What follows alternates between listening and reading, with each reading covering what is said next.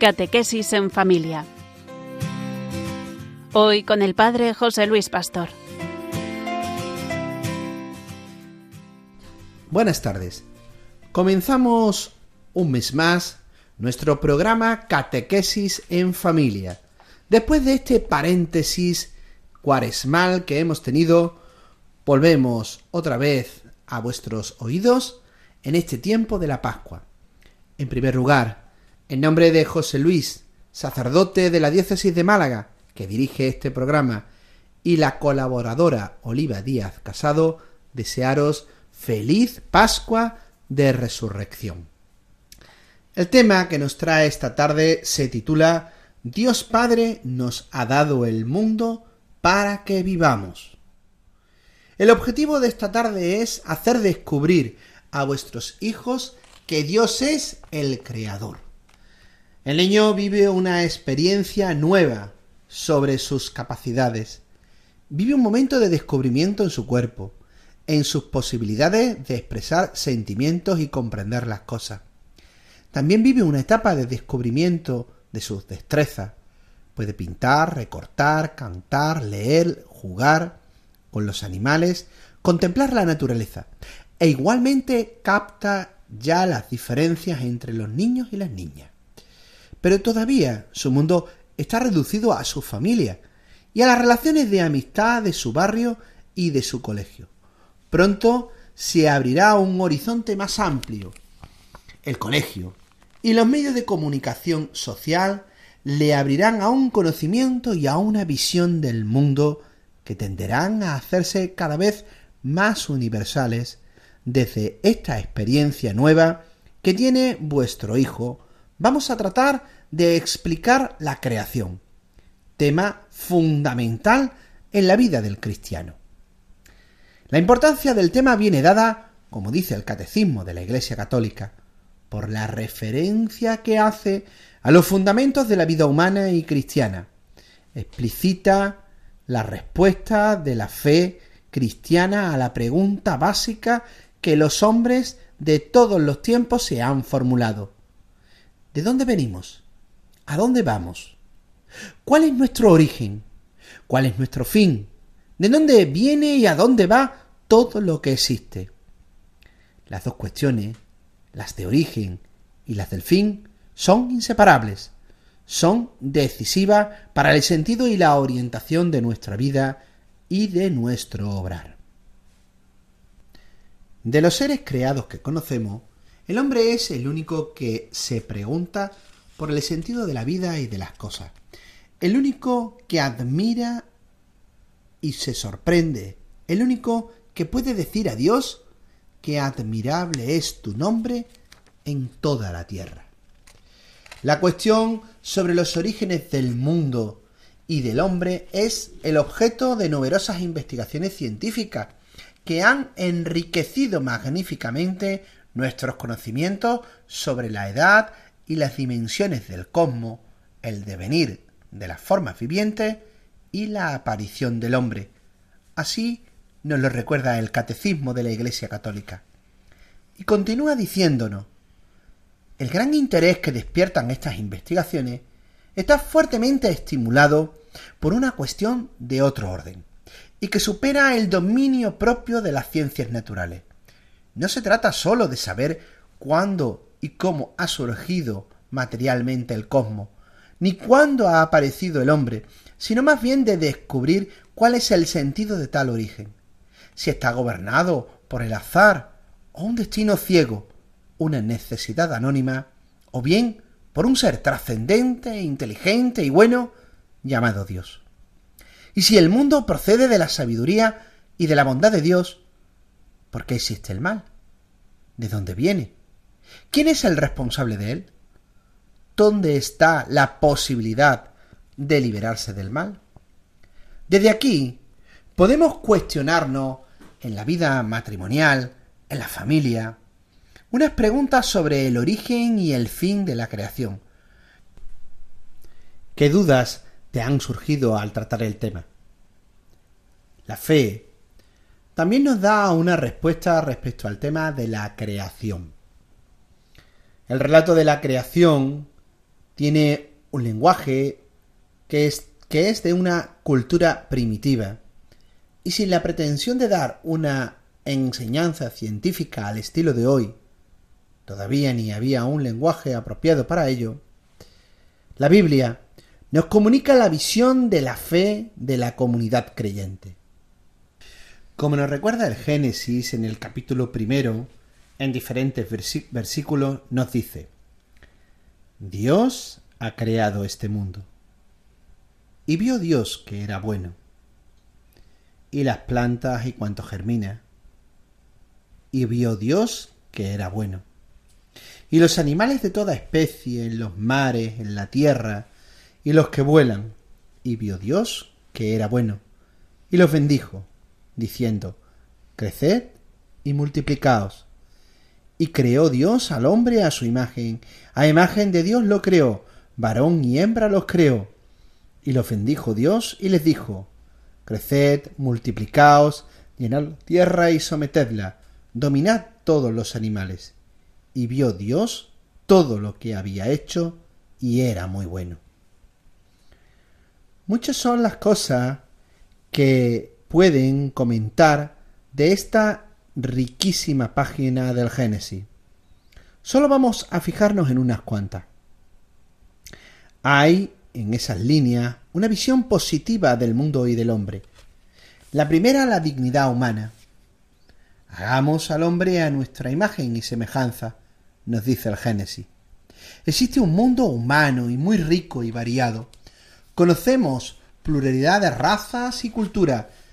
Por encima de diferencias visibles existe una igualdad fundamental que proviene del hecho de que todos los hombres y mujeres somos creación del único Dios que nos ha hecho a su imagen.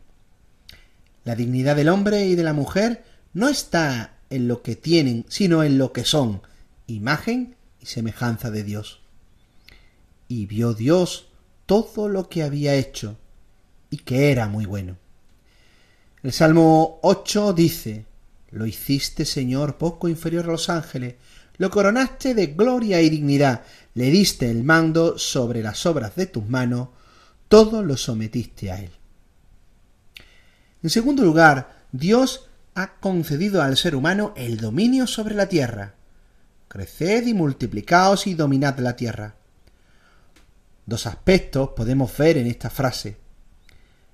Dios ha dado al hombre y a, la, mujer la capacidad de transmitir la vida a los hijos. Los padres sois colaboradores especialísimos de Dios en la obra de la creación. La imagen de Dios, que es el ser humano, se manifiesta también en esa capacidad de ser de algún modo creadores y dadores de vida. En segundo lugar, que todo esto está puesto al servicio del hombre, según una escala biológica. El hombre va a dominar la tierra y todo lo que hay en ella. Dios le ha dado una responsabilidad activa sobre las cosas que él ha creado. No podemos ser unos irresponsables en el dominio sobre la naturaleza. Todos, pequeños y adultos, debemos cuidarla con cariño. La tierra es nuestra casa dominio del hombre y servicio al hombre no significan derecho de destrucción de la naturaleza, ni un uso insolidario al servicio casi exclusivo o abusivo de unos cuantos hombres o pueblos poderosos. Toda organización económica, social o política que no esté al servicio de todos los hombres y pueblos es contraria al espíritu de la creación tal y como aparece en el Génesis. Por último, hay sólo una humanidad. Hagamos al hombre, varón y hembra los creó, y una sola carne. El hombre exclamó, Esta sí que es hueso de mis huesos y carne de mi carne. Un hombre se junta a su mujer y se hacen una sola carne. Todos los miembros de la especie humana somos iguales. Ahora os invitamos especialmente a que entréis en diálogo con vuestros hijos e hijas. ¿De qué visión del mundo y de la vida de los hombres vamos a ser testigos entre vuestra familia y vuestros hijos? Os proponemos comenzar enseñándoles postales, fotos y láminas con paisajes bonitos, haciéndoles caer en la cuenta de la belleza de la naturaleza. También se puede hacer esto mismo en el jardín de casa o en un parque cercano o en un día de campo. La explicación no tiene que ser parecida a una clase. Contraponer las cosas naturales a aquellas que podemos hacer los hombres. Por ejemplo, le decimos que los hombres pueden hacer una casa, una mesa, libros, bicicleta, y todas esas cosas las podemos comprar. Son de nuestro uso y podemos disponer de ellas según una regla. Pero hay otras muchas cosas que nosotros no podemos hacer, como son las montañas, los mares, el sol, la luna y las estrellas. ¿Quién las habrá creado? Esta pregunta se le hicieron los hombres hace muchos años y desde la fe que tenían en Dios nos dejaron por escrito la respuesta. Nos lo contaron con un estilo propio de su época y para que lo entendiesen incluso la gente más sencilla que no sabía leer ni escribir. Ellos nos dijeron, y podemos refrescarle, releerle el texto de la creación. Dios ha sido el que ha creado todo lo que existe. Cuando estés en un parque, a la orilla del mar o en el campo, observa las cosas que hay a tu alrededor. ¿Cuáles han sido hechas por el hombre? ¿Cuáles no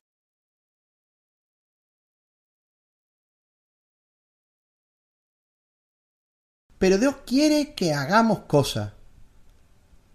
Se las explicamos haciéndoles ver cómo quiere Dios Padre que hagamos las cosas de corazón. Él quiere que seamos felices y para ello nos da todas las cosas que ha creado. Démosle gracias, pues lo hizo todo porque su amor no tiene fin. Despertemos en el niño sentimientos de gratitud a Dios por todo lo que ha hecho. Es una buena ocasión para enseñarles que las cosas de la naturaleza tienen que estar al servicio de todos los pueblos y de todos los hombres, y que debemos cuidarlas para que podamos disfrutar de ellas. Y educarles, también con nuestra palabra y comportamiento, a respetar los bienes públicos, jardines, equipamiento urbano, limpieza de las calles. Al término de la explicación, damos gracias a Dios por las cosas que ha hecho para el hombre y la mujer. Y podemos hacerlo con esta sencilla oración. Señor, nos has dado el cielo, la tierra. Porque tu amor no tiene fin. Nos has dado el sol, la luna y las estrellas. Porque tu amor no tiene fin. Nos has dado los animales, los pájaros y las plantas porque tu amor no tiene fin. Nos has dado el mundo entero como hogar para todos. Porque tu amor no tiene fin. Por último, os invitamos a que a lo largo de la semana le releáis esta sencilla oración o la hagáis todos juntos en familia.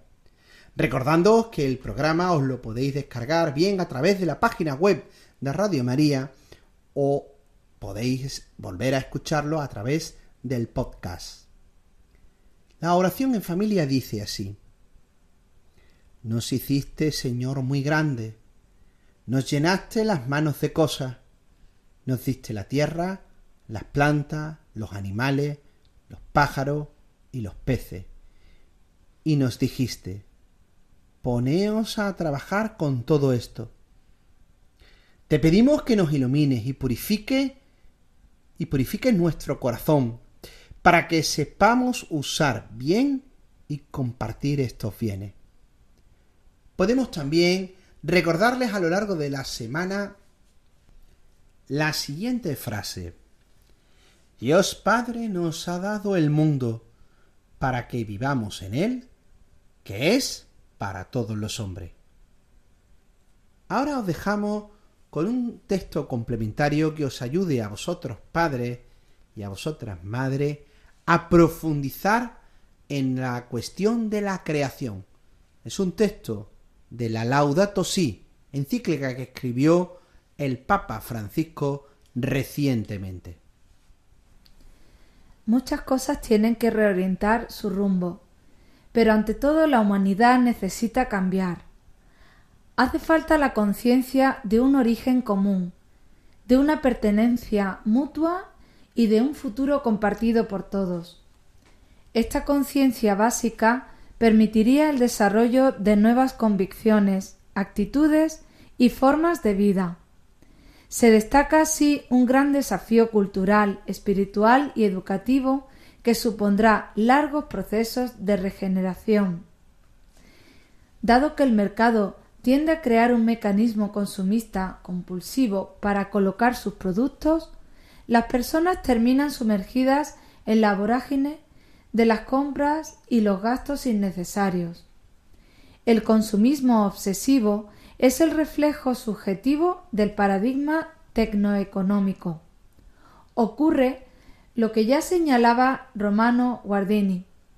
El ser humano acepta los objetos y las formas de vida tal como le son impuestos por la planificación y por los productos fabricados en serie, y después de todo actúa así con el sentimiento de que eso es lo racional y lo acertado.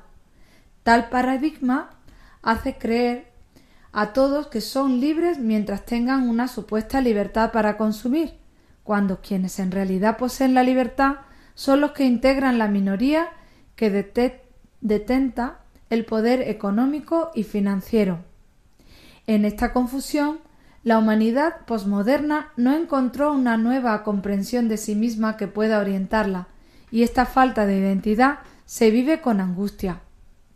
Tenemos demasiados medios para unos escasos y raquíticos fines. La situación actual del mundo provoca una sensación de inestabilidad e inseguridad que a su vez favorece formas de egoísmo colectivo.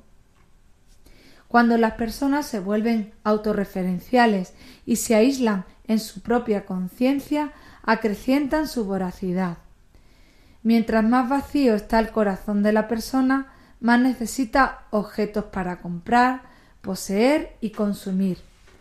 En este contexto, si tal tipo de sujeto es el que tiende a predominar en una sociedad, las normas sólo serán respetadas en la medida en que no contradigan las propias necesidades.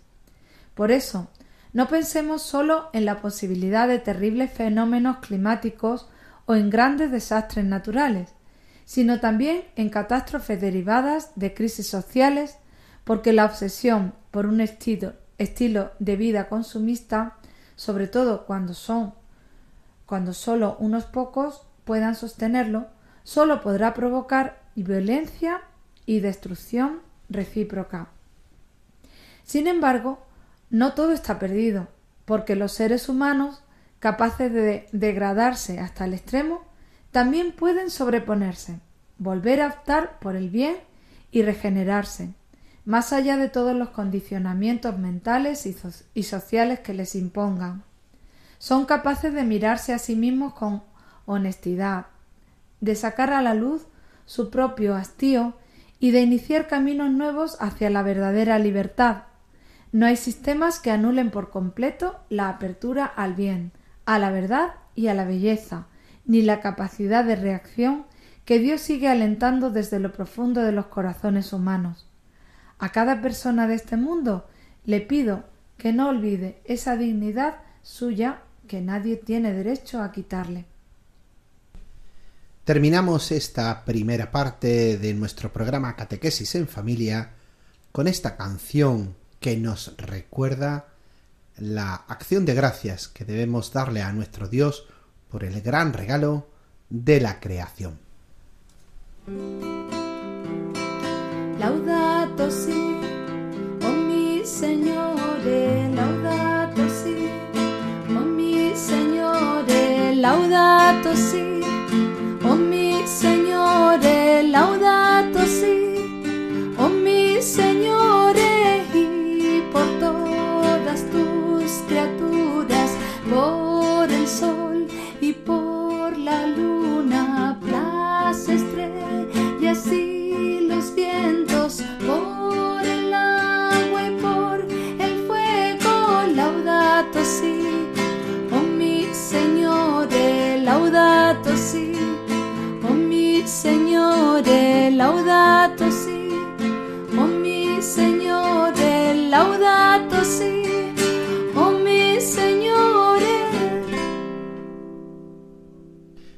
Con la segunda parte de nuestro programa.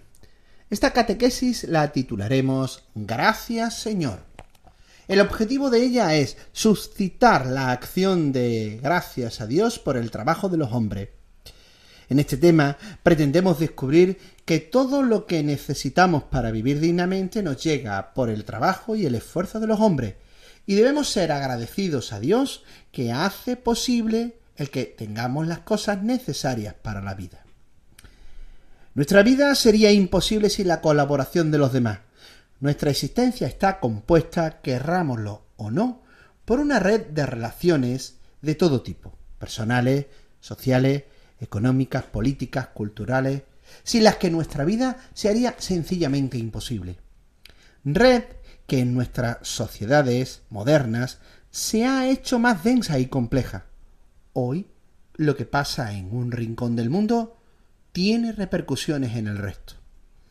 Es muy importante que vuestro hijo caiga en la cuenta de ese nudo de relaciones ya desde edad temprana. Va a vivir en sociedad y tiene que aprender a situarse, a situarse en ella. El reconocimiento de todo lo que hacemos unos por los otros y ser agradecido no es indiferente para el crecimiento personal. Además, de que nos hace comprender la realidad en la que vivimos. Sin duda, el trabajo constituye como un punto fuerte y fundamental en este nudo de relaciones de nuestro mundo. En este tema se pretende que el niño advierta cómo llega a nuestras manos todo aquello que necesitamos para vivir. El trabajo de tantos hombres y mujeres, unos conocidos, otros no. El esfuerzo y a veces el amor puesto en, este, en ese trabajo y que sepan contemplar nuestro mundo, la naturaleza y las cosas con una mirada agradecida a la vida. Pero detengámonos un momento en buscar, en descubrir la importancia del trabajo en nuestra vida. Al hablar de trabajo, no podemos olvidar a los parados, a los que no han encontrado todavía su primer empleo. El caso de los jóvenes o, lo, han perdido a pesar de ser de los derechos fundamentales de la persona humana. Está reconocido en la Declaración Universal de los Derechos Humanos en la Constitución Española del año 78.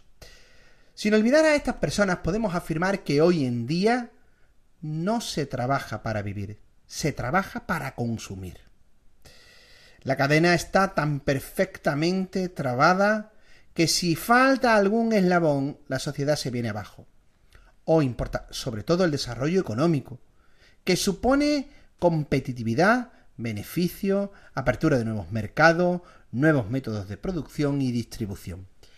Por eso se explica que estemos creciendo económicamente y sin embargo el paro no ha descendido, salvo cifras casi irrelevantes.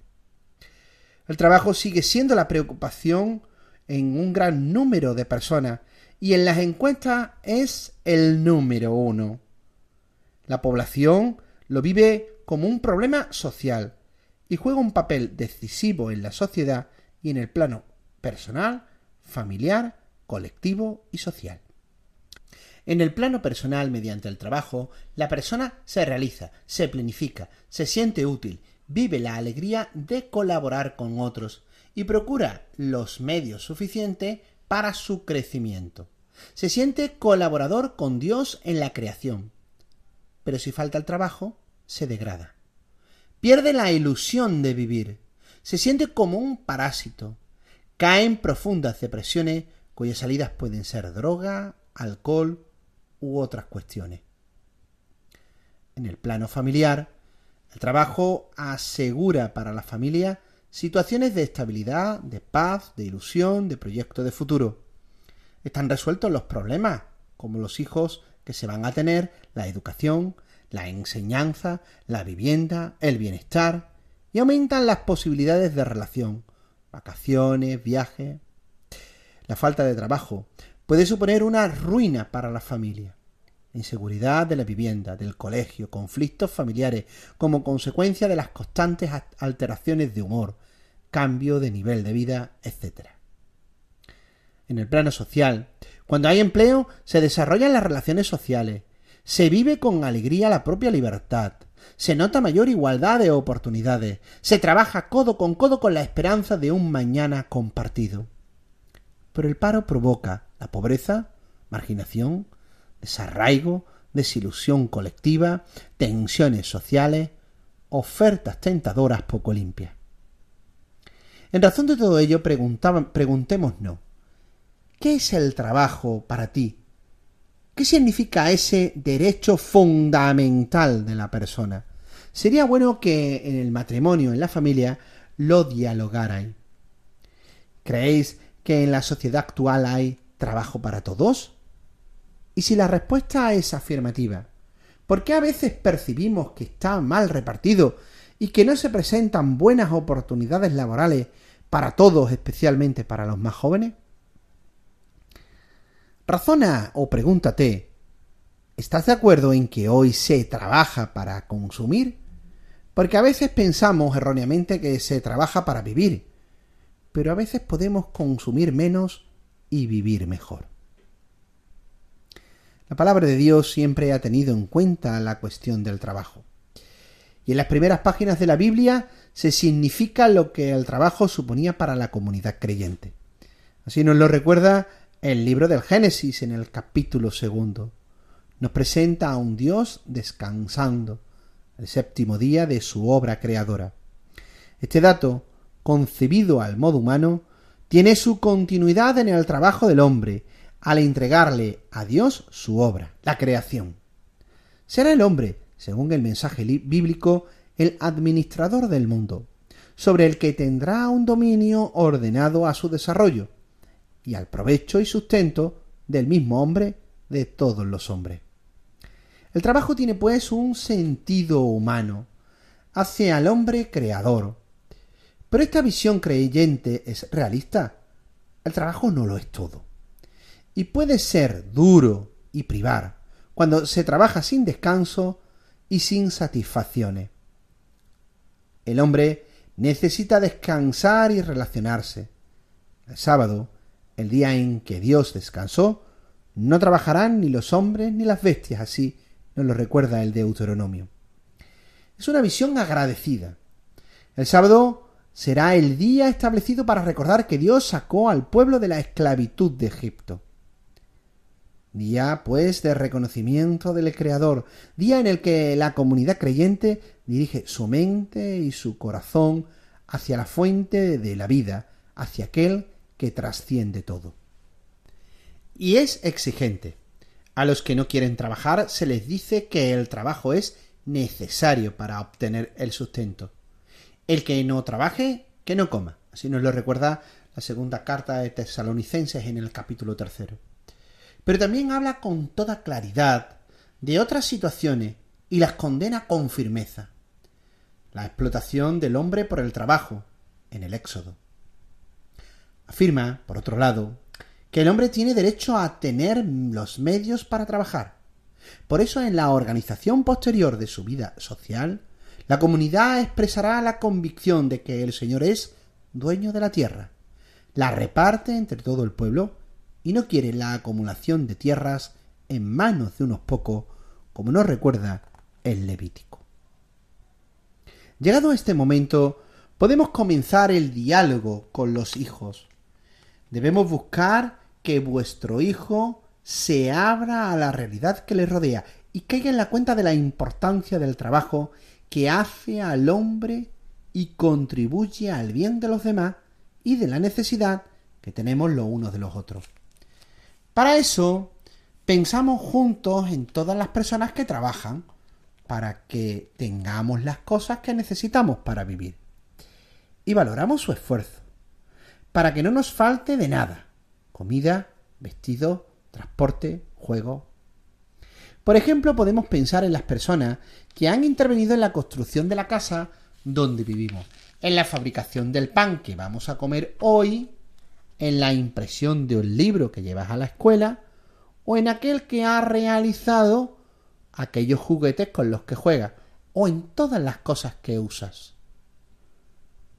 Puedes ayudarle a que se imagine mentalmente cómo sería su vida sin el trabajo de esas personas. Pensamos en los trabajos que realiza cada miembro de la familia y que ayudan al bienestar de, de otros. Pensamos también en el trabajo que el niño realiza en la escuela y en su casa. Pretendemos también que el niño vaya adquiriendo conciencia de las situaciones en las que se encuentran otras familias. Hay muchas personas que no trabajan, pero no es porque nos quieran, sino porque no hay trabajo.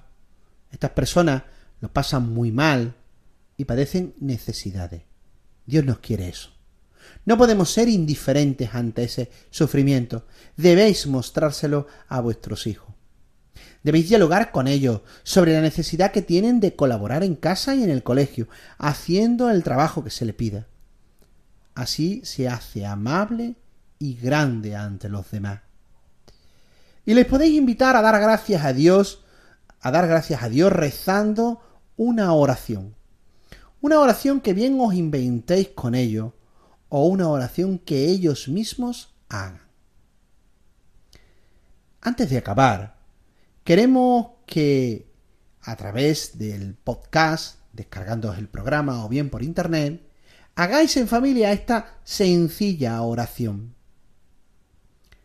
Te doy gracias, Señor, por todas las cosas que nos has dado para vivir. Nos has dado la tierra donde crecen las plantas y el agua que las fecunda, los animales, las aves, los peces, te doy gracias por el esfuerzo y el trabajo de los hombres y mujeres, sin los cuales no tendría casa, ni vestido, ni juguete. Ilumina mi corazón, para que yo sepa también colaborar y contribuir con mi trabajo al bien de los demás. Amén.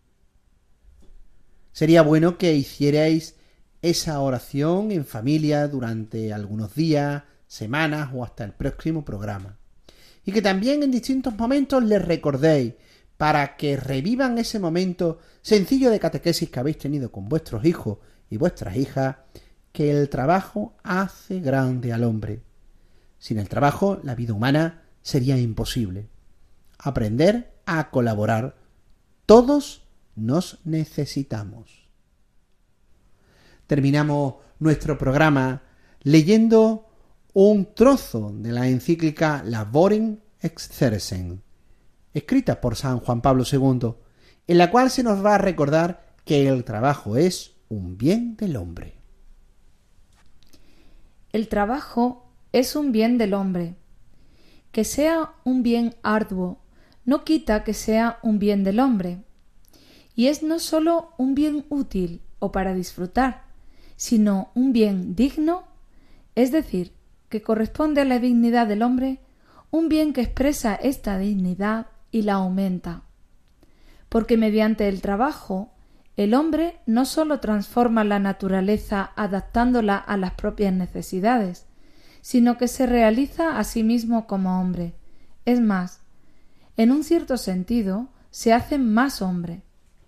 Es sabido, además, que es posible usar de diversos modos el trabajo contra el hombre, que se puede castigar al hombre con el sistema de trabajos forzados en los campos de concentración, que se puede hacer del trabajo un medio de opresión del hombre, en fin, que se puede explotar de diversos modos el trabajo. Todo esto da testimonio en favor de la obligación moral de unir la laboriosidad como virtud con el orden social del trabajo, que permitirá al hombre hacerse más hombre en el trabajo, y no degradarse a causa el trabajo, perjudicando no sólo sus fuerzas físicas, lo cual, al menos hasta un cierto punto, es inevitable, sino sobre todo menoscabando su propia dignidad y subjetividad. Terminamos nuestro programa invitándoos, como siempre, a que a través de la página web os lo descarguéis, también a través del podcast de Radio María. Os deseamos feliz Pascua de Resurrección. os dejamos con una canción que nos recuerda el gozo y la alegría que produce darle gracias a Dios por todos los bienes recibidos. Oigo tu voz, soy tan feliz. Hoy quiero darte gracias por la vida. No sé cómo describir toda mi alegría.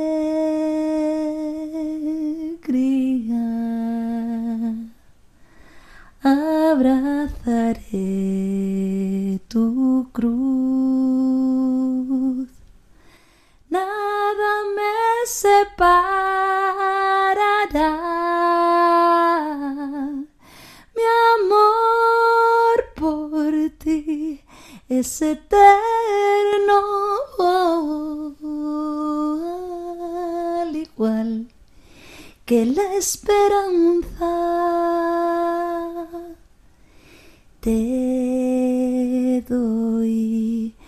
Las gracias.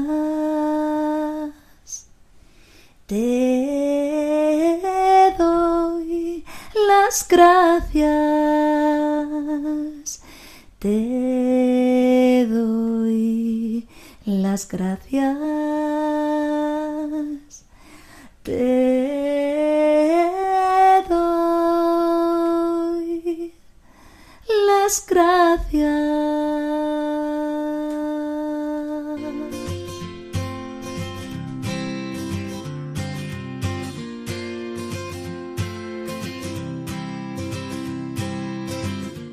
Catequesis en familia. Hoy con el Padre José Luis Pastor.